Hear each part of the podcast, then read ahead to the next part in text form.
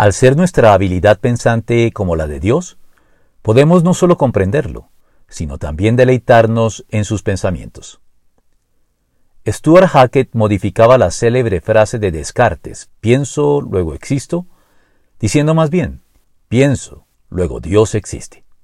Y es que el pensamiento humano es una realidad que apunta a la existencia de Dios, puesto que gracias al estudio científico cada vez más avanzado del funcionamiento del cerebro humano y las actividades asociadas a él, tales como el pensamiento y la razón, así como la imposibilidad de reducir estas actividades al funcionamiento biológico del cerebro, la ciencia está teniendo que reconocer que el pensamiento y la razón humana trascienden toda explicación natural y apuntan a una realidad superior que no sería otra que la realidad divina.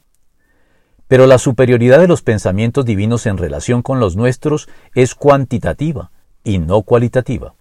Es decir, que la diferencia entre el ser humano y Dios en cuanto a la mente, el pensamiento y la racionalidad es de cantidad y no de calidad. La mente de Dios lo abarca todo, mientras que la del hombre solo abarca una parte pequeña. Reconocida esta salvedad, hay que decir que la mente humana y la divina son plenamente compatibles. Nuestras razones pueden ser diferentes e inferiores a las de Dios por causa de nuestra condición finita y nuestra naturaleza caída pero la racionalidad de nuestro pensamiento es de la misma clase que la racionalidad divina. Y esto hace posible no solo que podamos conocer y comprender los pensamientos de Dios tal como se nos revelan en la Biblia, sino también deleitarnos en ellos.